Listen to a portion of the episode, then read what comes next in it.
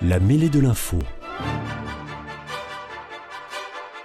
Une émission de débat sur l'actualité nationale, animée par Éric Dupri. Bienvenue à l'écoute de la mêlée de l'info, l'émission de Radio Présence consacrée à l'actualité nationale avec de nouveau trois invités pour débattre des sujets que je leur ai proposés aujourd'hui. Je salue tout d'abord Monique Iborra, députée de la Haute-Garonne, membre du parti Renaissance, tout comme je salue également Thibaut Casal, enseignant, coordinateur du mouvement Génération pour la Haute-Garonne, membre de la NUPES, et Lucas Duval, militant du Parti radical de gauche, membre de la LICRA. Bienvenue aussi à vous trois. Merci d'être présents au rendez-vous de la mêlée. Depuis la rentrée, Emmanuel Macron n'est pas avare en prise de parole publique ou télévisée et en annonce dans beaucoup de domaines. Il n'a pas dérogé à cette règle lors de son déplacement récent dans le Lot-et-Garonne. Lundi, il était en effet à Tonins où il a inauguré la nouvelle caserne de gendarmerie et il a profité de l'événement pour dévoiler la carte des 238 nouvelles brigades de gendarmerie. Le soir même, il s'est également exprimé sur France 3 lors d'un entretien consacré à la sécurité et aux zones rurales. Concernant le volet sécurité de son intervention et les annonces qu'il a faites à Tonins, estimez-vous que les moyens mis en œuvre par le président de la République et son gouvernement sont à la hauteur des problèmes auxquels notre pays est confronté, ainsi que des attentes des citoyens dans ce domaine. Monique Iborra, vous avez forcément suivi tout ça de près. Oui, bien sûr. À l'Assemblée, sur le territoire, évidemment, sur la Haute-Garonne en particulier, l'Occitanie un peu, peu plus loin, mais sur la Haute-Garonne en particulier. Euh, la question que vous me posez, c'est savoir sans doute si je considère que c'est suffisant. C'est toujours la question qu'on pose, en effet, quand on, avance des chiffres. Je pense que, je ne sais pas si c'est suffisant, on verra. On verra. En, tout cas, le, contexte aujourd'hui de violence que nous vivons euh, n'est quand même pas tout à fait celui qu'on avait il y a quelques années. On peut toujours essayer d'analyser pourquoi, mais en même temps, il faut y répondre. Et donc, euh, au, niveau de, des, postes de police et de gendarmes, ce qu'il faut rappeler, parce que c'est la vérité, les deux, les deux précédents mandats, les deux précédents euh, euh, gouvernements avaient supprimé clairement et à la fois des policiers et à la fois des gendarmes. C'était leur, leur choix politique un qui était pourtant Sarkozy qui était à droite et un qui était plutôt à gauche qui était François Hollande. Donc, euh, évidemment, euh, on, a renversé la vapeur et ça, on est obligé de le constater. Tout en disant, c'est peut-être pas encore suffisant, mais on est obligé de le constater. Euh, au niveau de Toulouse en particulier, moi, je me souviens quelques années, le maire de Toulouse répétait Je ne comprends pas, et les policiers le disaient aussi, on ne peut pas avoir de policiers supplémentaires à Toulouse, alors que d'autres métropoles en avaient. Et on se posait la question pourquoi? Aujourd'hui, il y a 130 policiers supplémentaires, c'est pas rien, qui, arrivent à Toulouse, qui sont arrivés à Toulouse. Il y a un commissariat qui va être mis en place à Toulouse. Sur les gendarmes. Les gendarmes, moi, pourquoi ça m'a. Le, nombre de policiers m'interrogeait, m'intéressait, puisque je suis dans une circonscription, une partie qui est dans la métropole, mais je suis dans une circonscription où une partie dans la ruralité. Quand j'ai entendu dire au ministre de l'Intérieur il va y avoir plus de gendarmes, je me suis dit, bon, on sort un peu de l'urbain. Certes, l'urbain doit être bien équipé. Le, problème de la délinquance, le problème de la drogue touche essentiellement, apparemment, les villes, mais elle touche aussi la ruralité. Or, augmenter le nombre de gendarmes euh, dans la ruralité, c'est quelque chose qui est assez nouveau finalement et qui montre bien que on veut traiter en effet à la fois euh, ce contexte de violence, on veut le traiter évidemment dans l'urbain, mais on veut le traiter aussi dans la ruralité. Donc euh, ça me paraît être une bonne trajectoire. Vous allez me poser la question, mais je vous la laisserai la poser avant de la répondre, sinon euh, je vais prendre tout, le temps pour On parler. Va passer la, parole euh, évidemment à, vos contradicteurs. Euh, ce qui est sûr, c'est que vous allez sans doute me dire, ah oui, mais les élus attendaient des brigades fixes et elles ont eu en fait des brigades mobiles. Mais je reviendrai là-dessus pour expliquer que ça me paraît être ce qu'il fallait faire. C'était le bon choix. Alors d'abord, de manière générale, Thibaut Casal, Qu'est-ce que vous avez pensé donc de ce qu'a dit Emmanuel Macron euh, sur la sécurité en France et l'insécurité d'ailleurs peut-être plutôt, et puis sur les propositions qu'il a faites? Enfin, c'est plus que des propositions là, ce sont des choses très concrètes. Est-ce que vous pensez que c'est à la hauteur de la situation et que c'est ce qu'il fallait faire? Alors déjà, euh, bah, merci pour l'invitation et alors oui pour euh, ce qui est des annonces de Macron. Alors ce qui est plutôt pratique et ce qui change un peu aussi dans un sens, c'est que là, il y a eu des annonces, il y a eu du concret. Alors, est-ce que c'est assez? La question peut se poser parce qu'au final, euh, oui, la France vit dans un climat d'insécurité, euh, c'est vrai. Euh, oui, la situation n'est pas la même qu'il y a dix ans, c'est vrai. ensuite, je me demande quand même pour autant si cet argent qui va être débloqué quand même pour, pour ces gendarmes est mis au bon endroit. On parle de 15 milliards, par exemple, etc.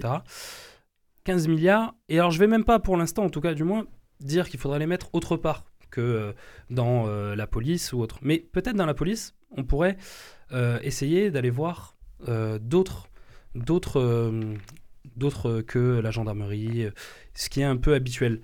Dans le sens où cet argent, on pourrait par exemple le mettre dans d'autres secteurs qui sont, à mon avis, à prioriser parce qu'aujourd'hui, l'insécurité, euh, certes, il y en a aussi euh, dans les campagnes, dans le monde rural, c'est vrai, et c'est vrai qu'il est souvent délaissé.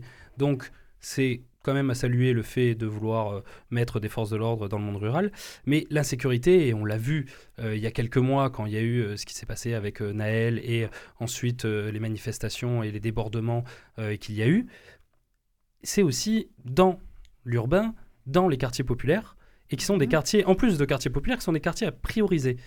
Et je me demande quand même pourquoi, et alors que depuis des années, on appelle à remettre ce qu'on a appelé la police de proximité, quelque chose qui fonctionnait plutôt bien, qui était, quoi qu'il arrive, perfectible, mais comme, tout, euh, pourquoi ne pas mettre de vrais moyens là-dedans?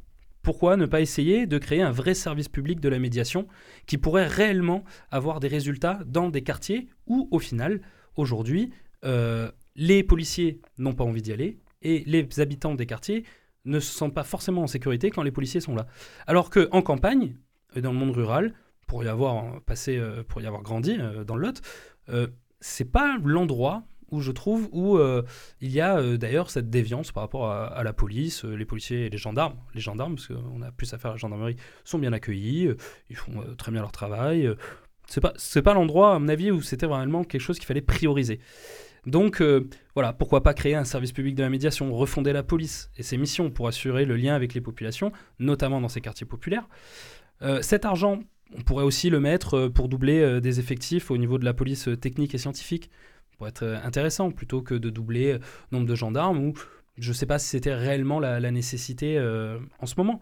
Euh, renforcer aussi la formation. Cet argent pourrait euh, renforcer la formation pour que, par exemple, les policiers puissent diversifier les stages, pour que les forces de l'ordre soient davantage formées à l'accueil des victimes.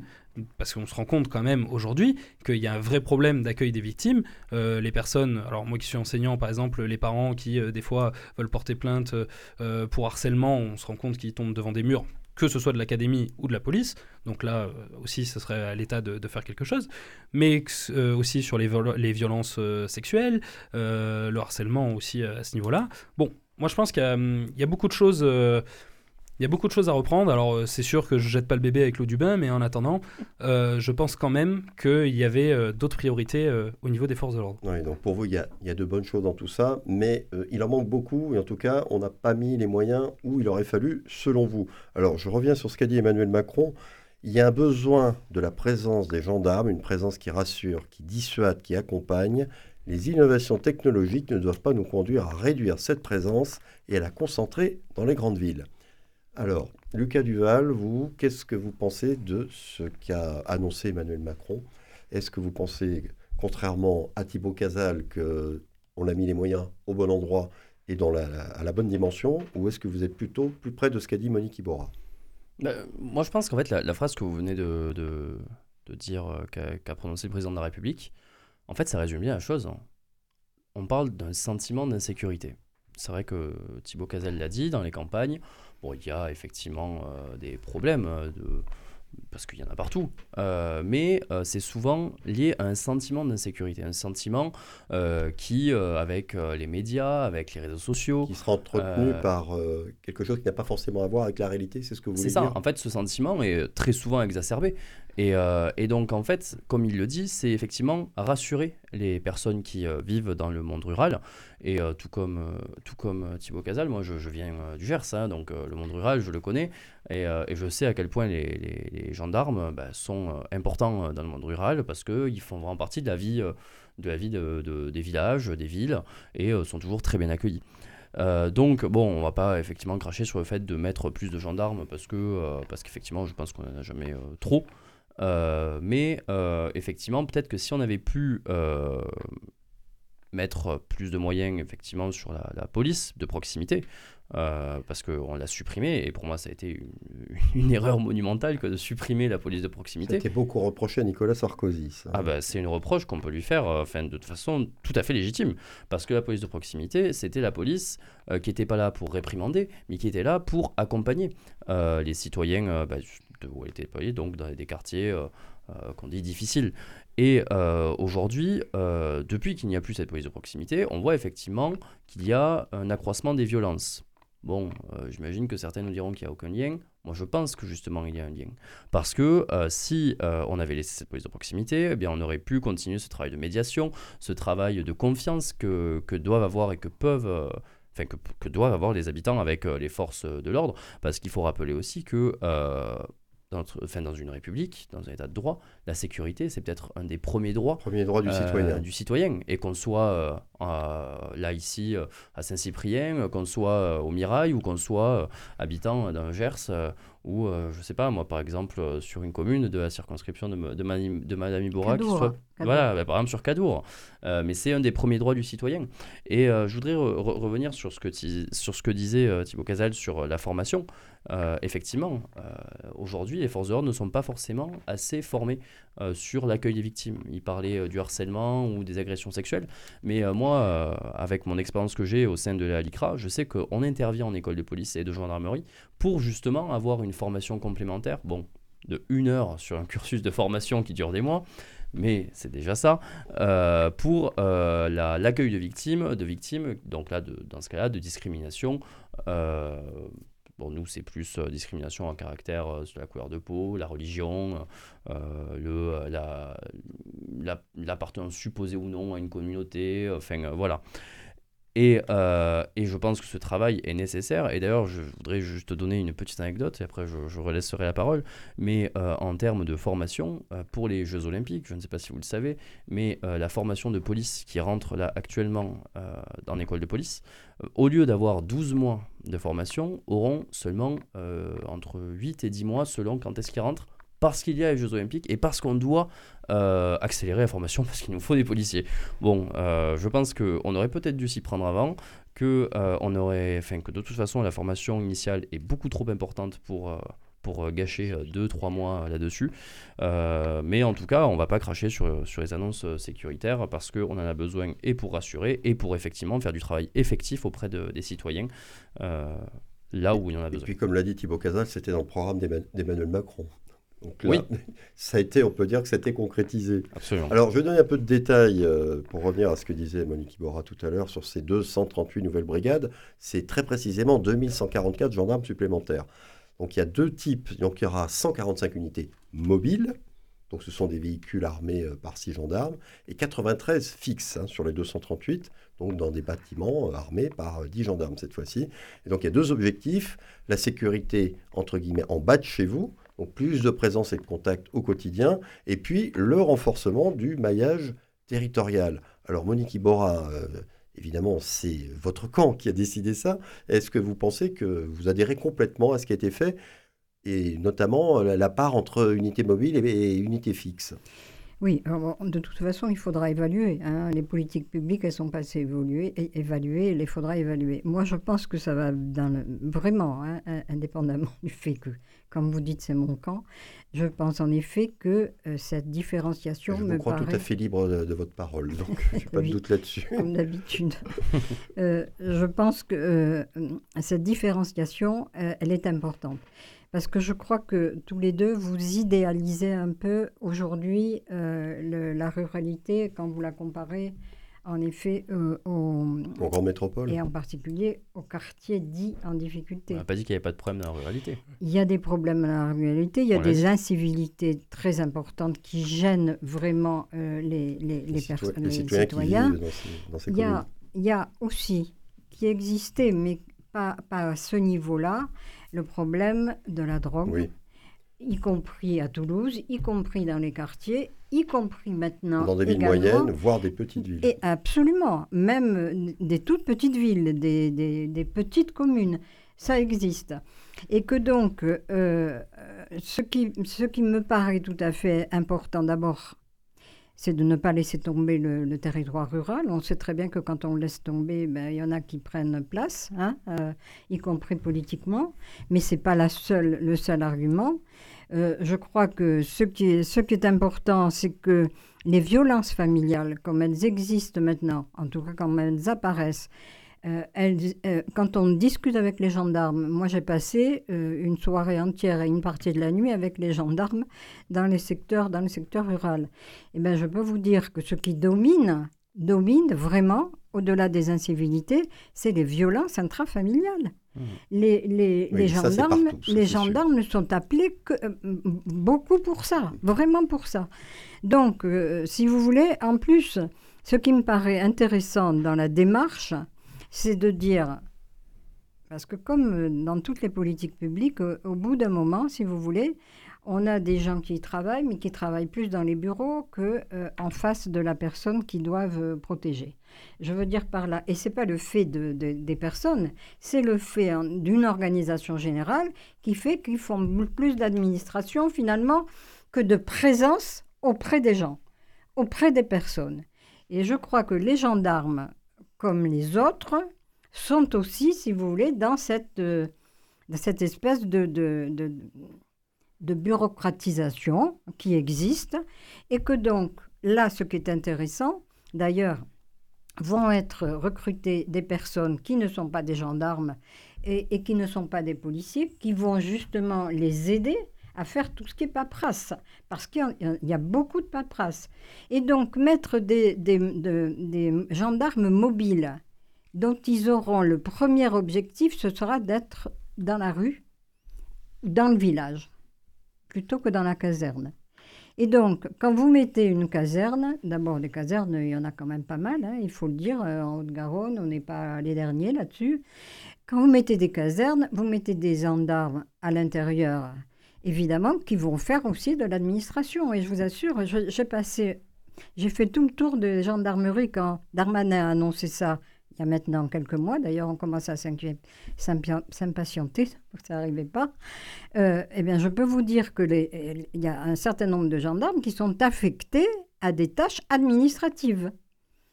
Là, c'est pas du tout ça. À partir du moment où c'est mobile, eh bien, ça veut dire que mobile, ça veut dire qu'ils vont se déplacer.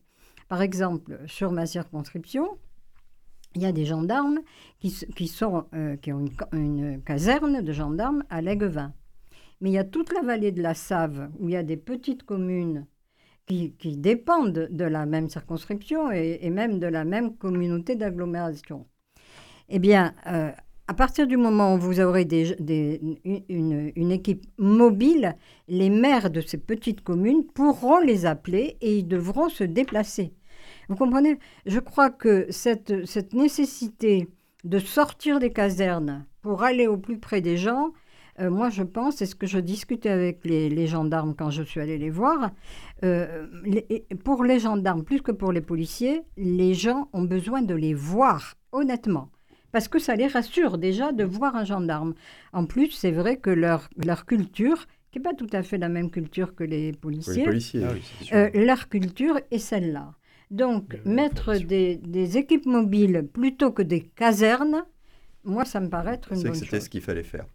Thibaut Cazal, est-ce que vous êtes d'accord bah, Un peu de nuance? Euh, en soi, euh, oui. Euh, comment, en fait, j'ai l'impression, peut-être on s'était mal compris, mais on avait bien dit que, et Lucas Duval l'a dit aussi, que, qu'il y ait des gendarmes en plus dans les campagnes, oui, c'est pas une mauvaise chose.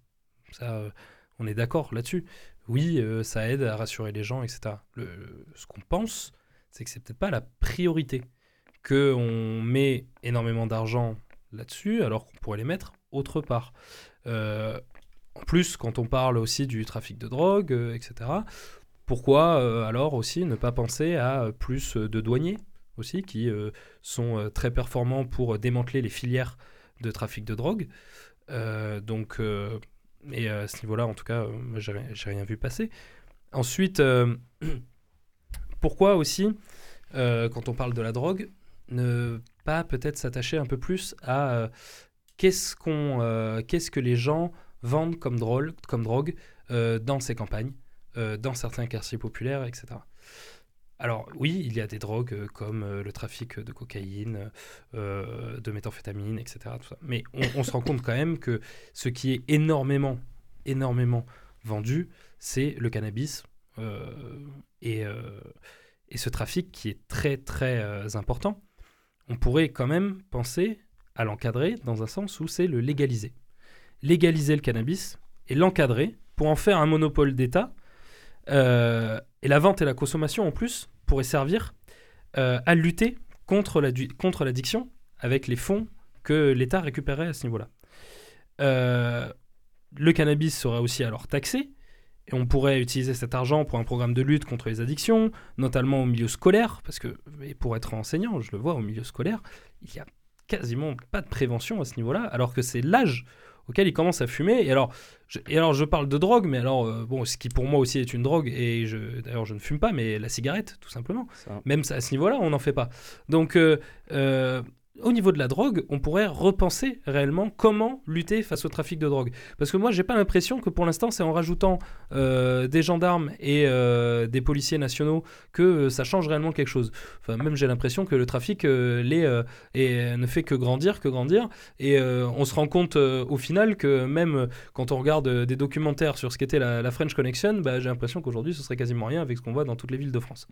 Donc, et ça, c'est un vrai problème. Et ça, pour l'endiguer, eh oui, il faudrait réellement agir sur le trafic de drogue. Mmh. Et, euh, et, je pense aussi que euh, cet argent, on pourrait aussi augmenter les effectifs en charge de la, euh, de la délinquance financière et de toutes, toutes celles et ceux qui pratiquent l'évasion fiscale ou autre. Donc oui, il pourrait y avoir de vrais de vrais moyens mis là-dedans. Mais bon, peut-être que ça dérangerait plus qu'on s'attaque à ces personnes-là. on est parti sur autre chose. Mais voilà. On n'est pas sur les violences faites aux personnes dans les milieux, qui soient urbains ou ruraux. Euh, Lucas Duval. Non, mais alors c'est drôle que Thibaut Casal le dise parce que je l'avais noté. Il y a écrit drogue euh, légalisée. Et euh, parce, que, parce que vous dites qu'effectivement les trafics de drogue, c'est un vrai souci. En fait, on va se rejoindre avec Thibaut Casal et, j'aimerais faire d'ailleurs un, clin d'œil euh, aux jeunes de votre parti, euh, les jeunes avec Macron, qui se sont positionnés pour la légalisation, notamment du cannabis.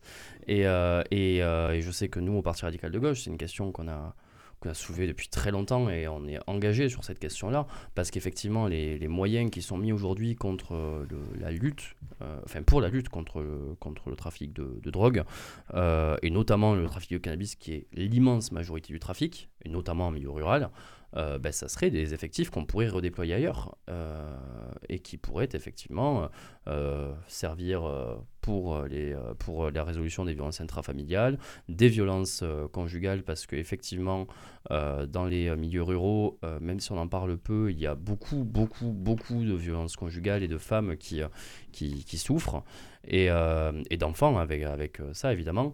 Donc, même si c'est pas exactement la question du sujet, je pense que effectivement Thibaut Casal a eu la raison euh, a eu raison d'en parler.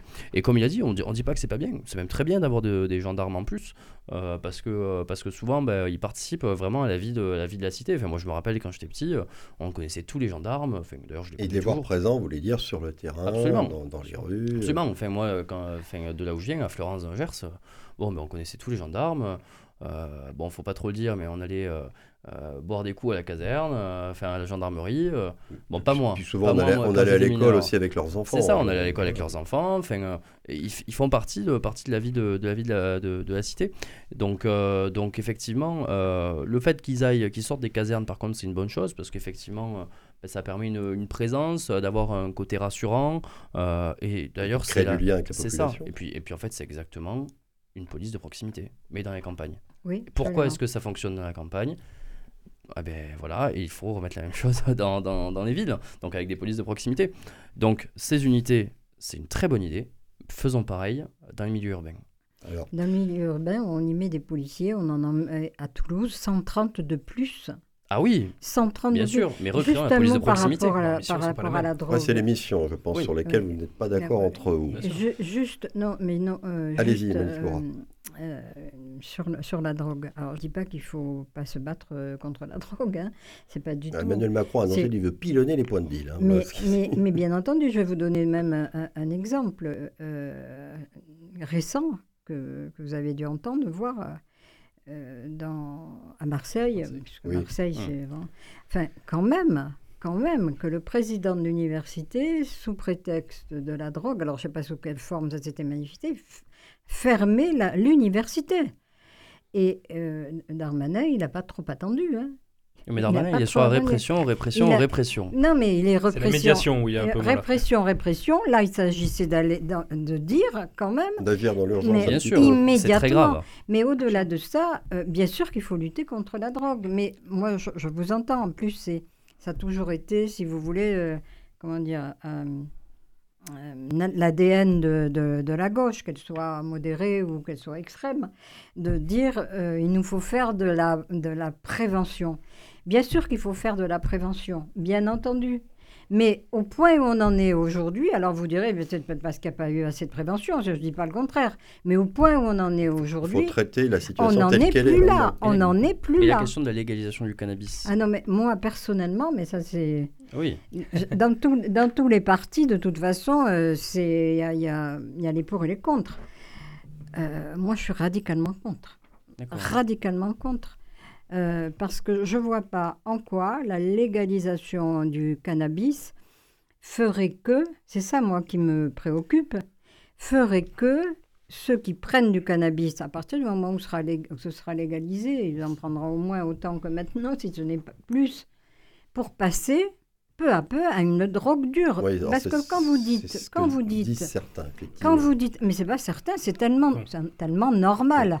à partir du moment, la, vitesse supérieure. Ah, L'alcool est une drogue beaucoup plus dure que, euh, que, le cannabis. Et c'est beaucoup plus dur de trafiquer de la cocaïne, etc., qui sont des drogues qui sont dans les mains de, de, vraiment d'organisations criminelles organisées vous croyez que les... non, non, là, où, là où euh, le trafic de cannabis est très différent. Non, mais vous croyez... Et ces personnes ne peuvent pas passer d'un trafic à un autre non, comme ça. Non, mais vous, vous, croyez ça? Vous croyez que euh, maintenant, aujourd'hui, il n'y a, que le, y a que le cannabis qui est, qui est consommé? Non, la grande majorité, c'est du très, cannabis. Très loin de... Oui, mais si on le légalise, si on le légalise, euh, ça continuera d'une part. Alors vous me dites, évidemment, aujourd'hui, de toute façon, vous ne l'empêchez pas. Mais ce n'est pas parce qu'on n'empêche pas qu'on ne doit pas le faire progresser éventuellement, le légalisant, pour passer à des drogues dures.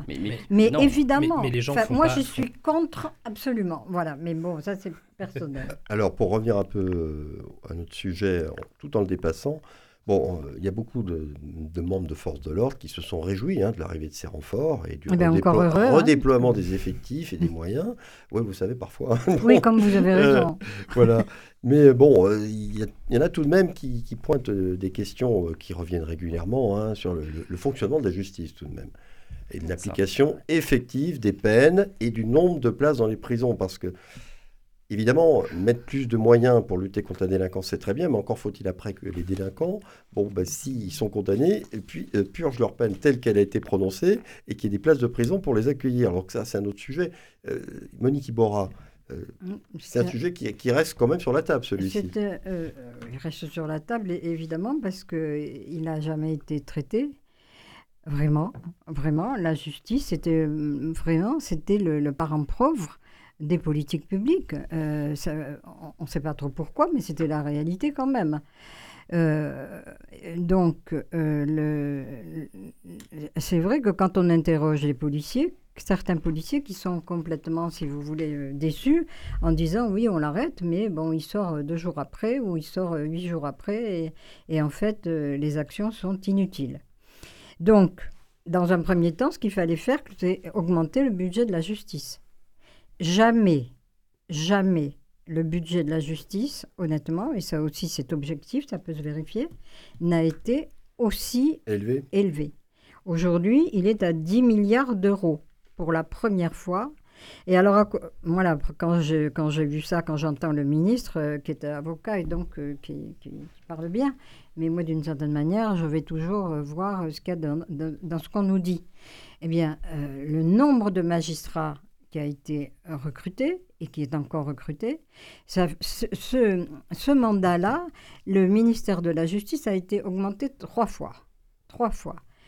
Avec des valorisations, des revalorisations euh, salariales, mm, de salaire pour les magistrats, euh, pour les greffiers, pour euh, vra- vraiment des moyens, des moyens. J'ai des chiffres là, mais moi je pense que je peux vous les donner, mais les chiffres ça dit rien aux gens. C'est la réalité concrète et, pour, et à quoi ça sert. Il y a un nombre de prisons euh, qui ne va pas se réaliser du jour au lendemain, mais qui est prévu, pas. Mais qui est prévu et qui n'a jamais été aussi nombreux, un, un nombre aussi important de créations. Donc, si vous Ce voulez, serait pour- combien?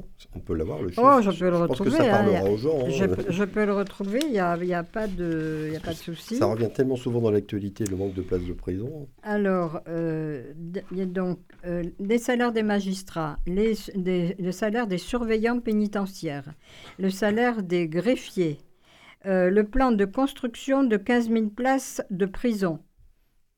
15 000 15 places 000. de prison. Euh, Qu'est-ce que je peux vous dire aussi? Non, mais ce Euh, chiffre déjà est parlant. Ces- les efforts seront maintenus en 2024 puisque 308 millions d'euros seront consacrés à la réalisation du programme de construction pénitentiaire et quatre nouveaux établissements seront livrés à Toulon, à Noisy-le-Grand, à Colmar et à Nîmes. Donc les, les villes sont déjà identifiées. Donc oui, plus de moyens, à- à- mais il est évident que plus de moyens, c'était nécessaire ça règle pas le, sujet. Mais juste un, un mot, je vais revenir à ce qui s'est passé aujourd'hui, euh, il y a peu de temps, euh, sur les émeutes. Tout le monde a pu voir, alors que ce qu'on reproche à la justice, c'est la lenteur, et on a raison.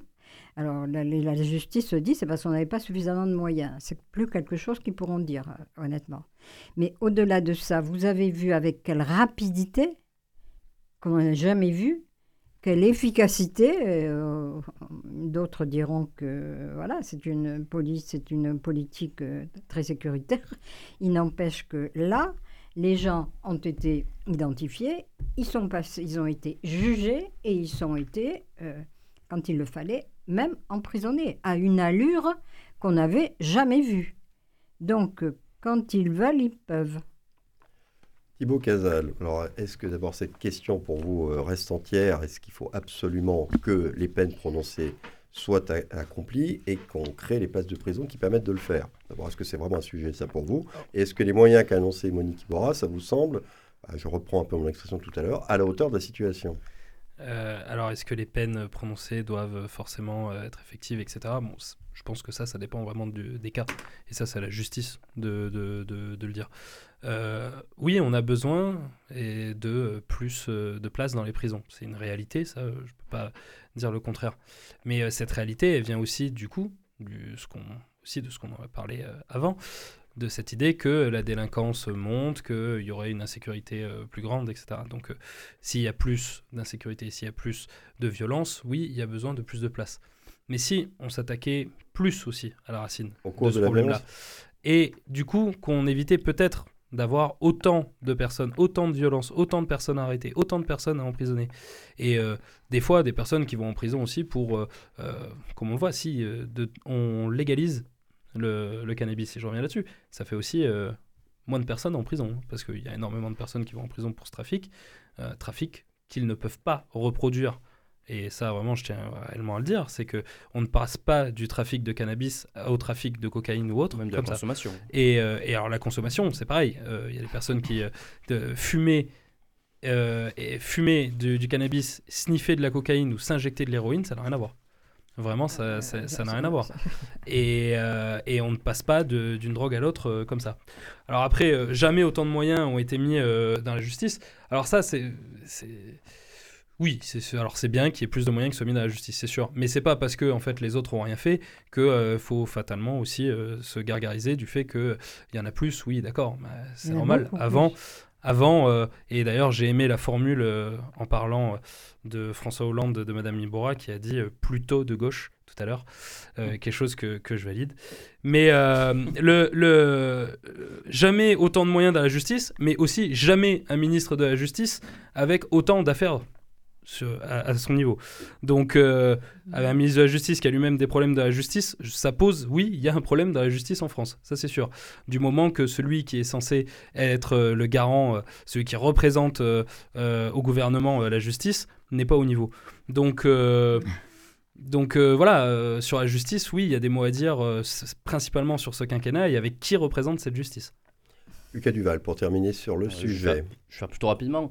Moi, euh, c'est. Euh, alors, je ne sais plus dans quel pays, plutôt au nord de l'Europe, je ne sais plus si c'est Pays-Bas, le Danemark, euh, mais il leur arrive de prononcer des peines de 6 jours, 7 jours, 10 jours, 15 jours, mais qui sont forcément exécutés. Et c'est vrai que c'est un, un, niveau. Enfin, les, gens qui vont en prison, après, ben, on leur dit Ah, ben, tu as été en prison. Et en fait, c'est un niveau de dissuasion que, qui, je pense, est sans égal euh, en France. Euh, qui fait que en fait c'est peut-être quelque chose qu'on pourrait suivre. Peut-être que pour des petits euh, délits, etc., on pourrait mettre des peines plus courtes, mais qui sont forcément appliquées. Parce que c'est vrai qu'aujourd'hui, quelqu'un qui est condamné, je sais pas, à 8 mois de prison et qui ne va pas en prison, il va faire bon, ben, c'est rigolo, moi je je suis pas allé en prison. Je suis en garde à vue, après je c'est voilà, je suis même passé au tribunal, on m'a dit que j'allais aller en prison, je suis jamais allé. Donc effectivement, ça, ça a un côté où, on se dit presque qu'on est intouchable. Mais, euh, mais euh, c'est peut-être une question à creuser de ce côté-là sur du coup la durée des peines et sur l'exécutabilité des peines. Après, euh, sur les, places de prison, il y a quelque chose qui est assez rigolo, parce que moi, la droite, je ne parle pas de vous, Madame Iboura, forcément, je parle de la vraie droite, les républicains, qui disent tout le temps, oui, nous, on est pour plus de prison, etc. Et après, quand on leur propose une prison, ils disent toujours, ah non, mais pas chez moi. C'est-à-dire qu'il faut des prisons, il faut. Euh, et je, je crois que c'était Bernard Carayon la Tarn qui disait voilà, moi je veux, une je veux des places de prison, mais alors chez moi par contre, faut pas toucher. Donc bon. Euh, et ensuite, euh, pour faire très rapide, c'était sur la question, j'y reviens, de, de, de, de, la prison. pour moi, le, le but premier de la prison, c'est la réinsertion.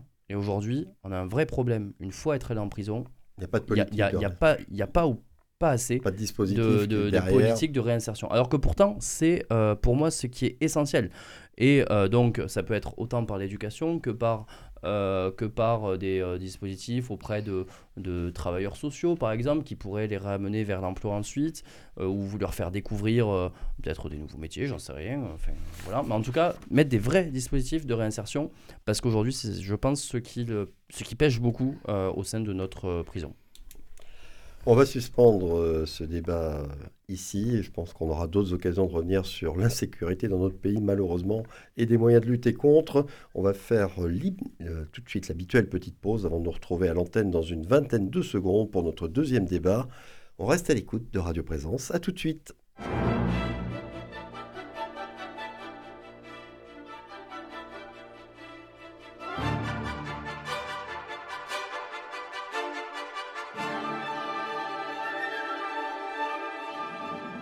La mêlée de l'info, Éric Dupri. Retour au direct pour le second débat de cette émission. Je suis toujours en compagnie de Monique Iborra, Thibaut Casal et Lucas Duval. Le torchon brûle entre Fabien Roussel et la France insoumise de Jean-Luc Mélenchon, d'autant plus depuis que Sonia Chikirou, la très proche conseillère du leader des Insoumis, a comparé le secrétaire national du PCF à Jacques Doriot, le fondateur du Parti populaire français, passé entre les années 30 et 40 du siècle dernier, du Parti communiste à la collaboration. Manuel Bompard s'est également mêlé de l'affaire et Fabien Roussel a déclaré qu'il était temps d'en finir avec les insultes dans le débat politique. Bref, ça chauffe pour de bon entre camarades de la NUPES. Que vous inspirent ces passes d'armes, pas toujours à fleur et moucheté, les propos de Sonia Chikirou et les tensions de plus en plus fortes entre Roussel et Mélenchon était-elle inévitable compte tenu des personnalités et des convictions des deux hommes? Thibaut Casal, vous qui êtes membre de la NUPES, comment vous vivez ça?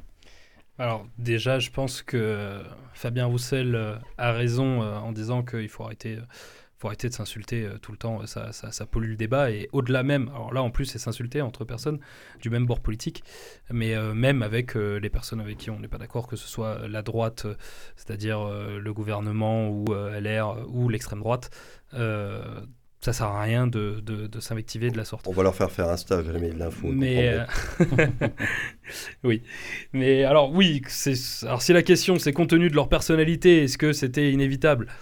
Alors, euh, oui, ils ont des caractères euh, très, euh, très sanguins, surtout Mélenchon. et donc, tellement, ça, on risquait de voir des tensions entre eux. Et les tensions, elle date pas d'aujourd'hui. Euh, les tensions entre Fabien Roussel, le Parti communiste, et Jean-Luc Mélenchon euh, existent quand même euh, depuis maintenant quelques années. Sinon, le Parti communiste aurait soutenu la campagne de Jean-Luc Mélenchon comme ils l'ont fait en 2012 et en 2017. Bon, ils l'ont pas fait en 2022, c'est pas pour rien. Mais depuis, quand même, oui, il y a eu ce, ce formidable outil qu'est la NUPES, qui a permis à la gauche d'arriver en tête au premier tour de l'élection législative, alors qu'une gauche qui n'était pas au second tour de l'élection présidentielle, avec à part un candidat, des candidats qui ne sont pas remboursés, qui ne passent pas les 5%. Euh, on promettait à la gauche de disparaître euh, de l'Assemblée nationale, euh, ou d'y être en tout cas une, une grande minorité, alors qu'au final, le score de la NUPES a permis d'avoir une minorité relative, majorité relative, tout dépend comment on le voit pour le, le gouvernement Renaissance et ses alliés.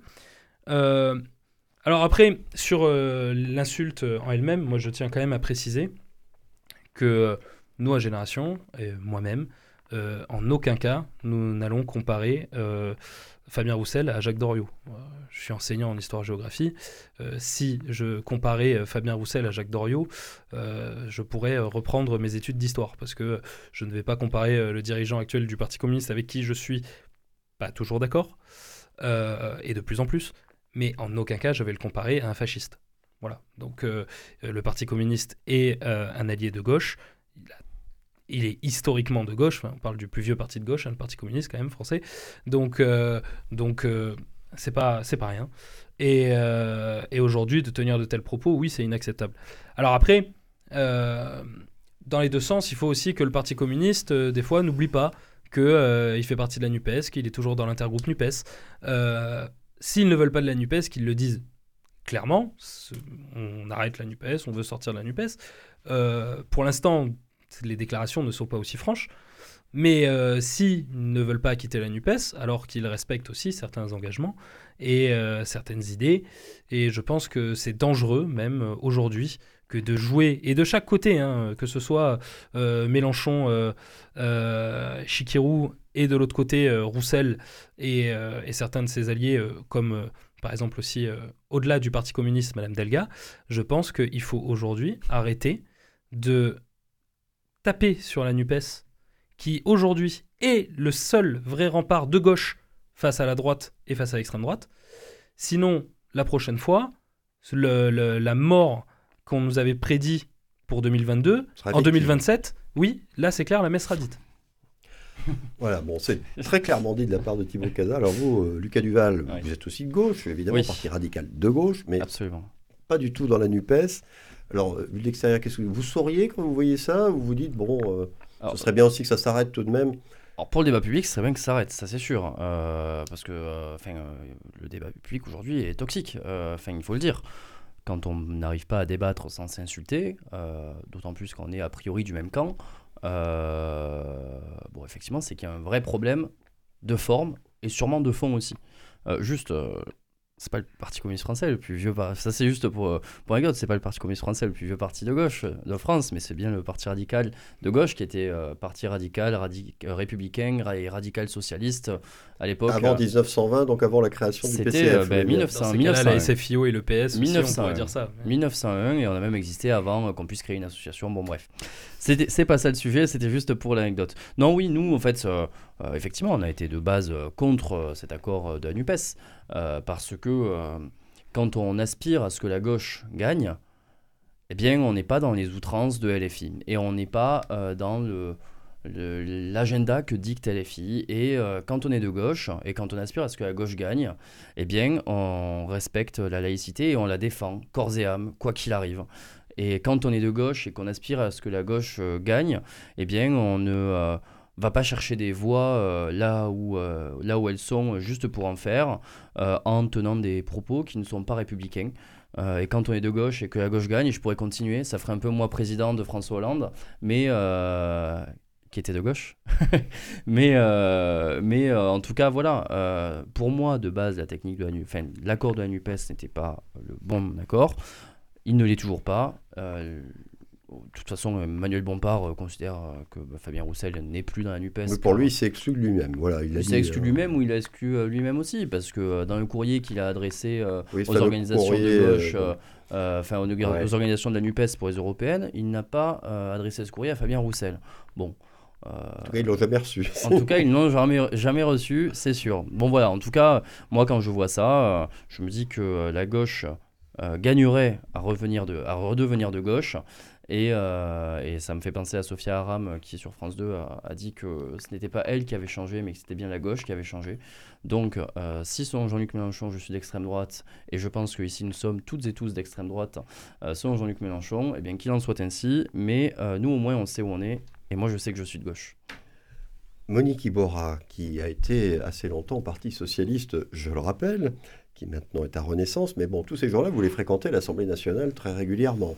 Alors, euh, ce qui se passe aujourd'hui, je n'ai pas l'impression que ça vous étonne plus que ça. Ah non, non, non, moi ça m'étonne, euh, ça m'étonne pas du tout, mais vraiment pas du tout, et je pense que ça n'ira pas au bout. Euh, pourquoi? Euh, parce que finalement, c'est une coalition de, de, personnes qui se disent de gauche, mais euh, qui n'arrivent pas à définir ce qu'est la gauche pour chacun de ces groupes. Moi, la, la gauche d'LFI, c'est pas la gauche des socialistes.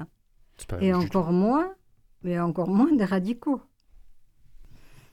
Euh, que, d'autre part, euh, moi, quand, quand je entends ah, ah, concrètement, euh, par exemple sur le, sur le projet travail, mais sur la laïcité, je me dis que là, les positionnements ne peuvent pas se retrouver. Ce n'est pas possible. Ou alors, ou alors oui, c'est stratégique, c'est ce qui a valu que finalement l'accord avec un accord, certains disaient d'ailleurs, même pas un accord politique, un accord technique. Vous voyez que quand on fait de la politique à l'Assemblée nationale, comme ça peut être des accords techniques. Moi, ça, m'a fait sursauter ça, dès le départ. Et, et ça tiendra pas. Ça ne tiendra pas parce que quand on parle du, quand on parle du travail à une certaine gauche, dont les communistes, dont les socialistes, dont les radicaux, ça veut dire quelque chose, la valeur travail. Écoutez-les, LFI, LFI, vous verrez qu'ils sont plus de tout là-dessus. On a fait le débat là sur le, sur le France Travail. On, peut admettre qu'ils ne sont pas d'accord. Mais ils ne sont pas d'accord, en fait, parce que cette valeur travail pour eux, c'est plus ce qu'était la valeur travail pour la gauche, déjà. Ce que Fabien Roussel avait rappelé, d'ailleurs. Euh, mais, euh, on avait vu que déjà, mais, pas sur le même, non, la mais, même ligne. Mais hein. c'est une évidence. La laïcité, la laïcité, Enfin, ça n'a plus rien à voir. moi, je ne comprends même pas que des socialistes peuvent se retrouver là-dedans. Et je ne peux pas le, je ne peux pas l'admettre. C'est pas c'est pas à moi d'admettre, mais en tout cas, je dis que c'est tellement ça saute tellement aux yeux réellement si c'est des convictions qui s'expriment que ça ne peut pas durer, que je ne suis pas étonnée du tout de ce qui arrive se, faire insulter, on se fait insulter, mais sans arrêt. vous vous parlez de vous, les gens de, la NUPES, de la LFI en particulier. Mais euh, absolument, on se fait insulter sans arrêt. Sans arrêt. C'est le mode d'expression de LFI.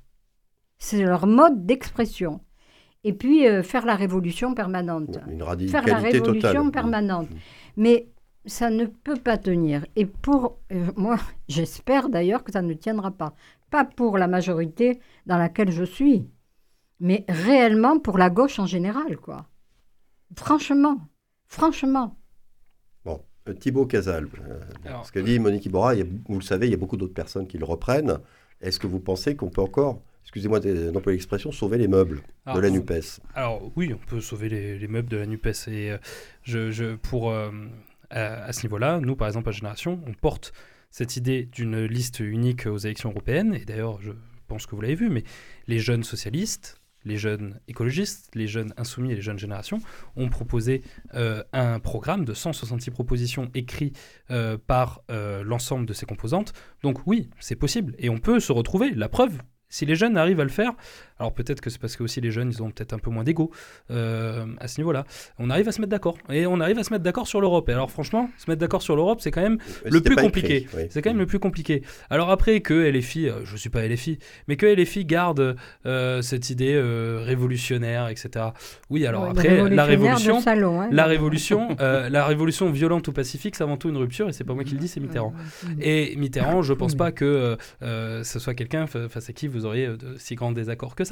Bon, euh, François Mitterrand. La politique de Mitterrand n'a pas été révolutionnaire. Hein, non, mais alors le programme commun de 1980 est beaucoup plus révolutionnaire que le programme de la NUPES de 2022. Oui, mais c'est pour ça que ça n'a pas pourtant, duré. Ce programme-là, à peine deux ans. Et pourtant, ce programme-là. Ça n'a pas duré. Et pourtant, oui, mais pourtant, ce programme-là, oui, mais il était plus révolutionnaire. Donc, euh, et il a quand même euh, fait de grandes choses, Mitterrand, en deux ans. Ça n'a pas duré, c'est sûr, mais en deux ans, il a fait de grandes choses. Donc pourquoi pas ce programme de la NUPES ne pourrait pas, lui aussi, en faire Et pour ce qui est du Parti communiste et euh, de la NUPES, je peux quand même aussi dire qu'actuellement, en Haute-Garonne, il y a le comité de liaison de la NUPES 31, et le Parti communiste y est toujours, vient toujours, participe toujours avec nous euh, à ces réunions-là. Donc euh, pour l'instant, oui, euh, il y a quelques dissidences, mais comme il y en a à La République en marche, quand on voit euh, certaines euh, déclarations de certains députés sur la loi immigration, comme il en existe à l'extrême droite aussi, comme il en existe chez les Républicains entre Aurélien Pradier et d'autres. Donc oui, mais ça, c'est de tout temps. On ne s'insulte pas quand même. Mais, mais, pour l'instant, voilà. Alors après, ce que vous êtes en train de nous dire, c'est qu'il y a beaucoup moins de désaccords dans les bases de tous ces partis, hein, notamment chez les jeunes, que euh, euh, au, niveau des têtes d'affiche, si je comprends bien. Et que le problème est plutôt là. Alors, c'est, le problème, moi, je pense aussi, c'est, que, qui ont les micros euh, au niveau national. Le problème, c'est qu'aussi, c'est, on parle aussi de deux personnes qui ont peut-être les yeux rivés sur 2027 et qui feraient mieux de peut-être penser en 2023 actuellement. Voilà. Lucas Duval, pour vous, la NUPES, comme le pense Monique Iborra, il est écrit qu'elle n'en a plus pour longtemps? Alors, je ne sais pas s'il n'y en a plus pour longtemps, mais en tout cas, c'est écrit que que ça, sera voué à, l'échec. Enfin, ça, moi, euh, c'est pour ça qu'au Parti radical de gauche, on n'y est pas allé aussi. Un, parce qu'il y avait un vrai désaccord de fond et qu'on a préféré les valeurs aux miettes. Parce que bon, on va pas se le cacher, Parti radical de gauche, on aurait eu euh, deux députés. Donc, euh, quitte à avoir deux députés, autant qu'on regarde les valeurs. Et, et, et, deux, parce qu'effectivement, il y a sûrement des jeux d'ego, tout ça, c'est sûr. Mais, mais ça, ça, ne pouvait pas tenir. Et puis, et puis quand on voit que qu'effectivement, Sofia Chikirou euh, peut euh, insulter, Fabien Roussel au point de traiter de Dorio, euh, et que toute une partie de la NUPES, plutôt toute une partie des LFI, va défendre Sofia Chikirou, on se demande si eux-mêmes ne sont pas des pompiers pyromanes. Enfin, vous dites que Fabien Roussel et Mélenchon ont les yeux rivés sur 2027. En tout cas, moi je pense que ce soir, beaucoup de Français et beaucoup de gens de la NUPES qui ne sont pas LFI auront les yeux rivés sur leur écran euh, à choisir entre euh, complément d'enquête sur Sofia Chikirou et le TFC qui, qui, va en Coupe d'Europe pour faire une petite blague.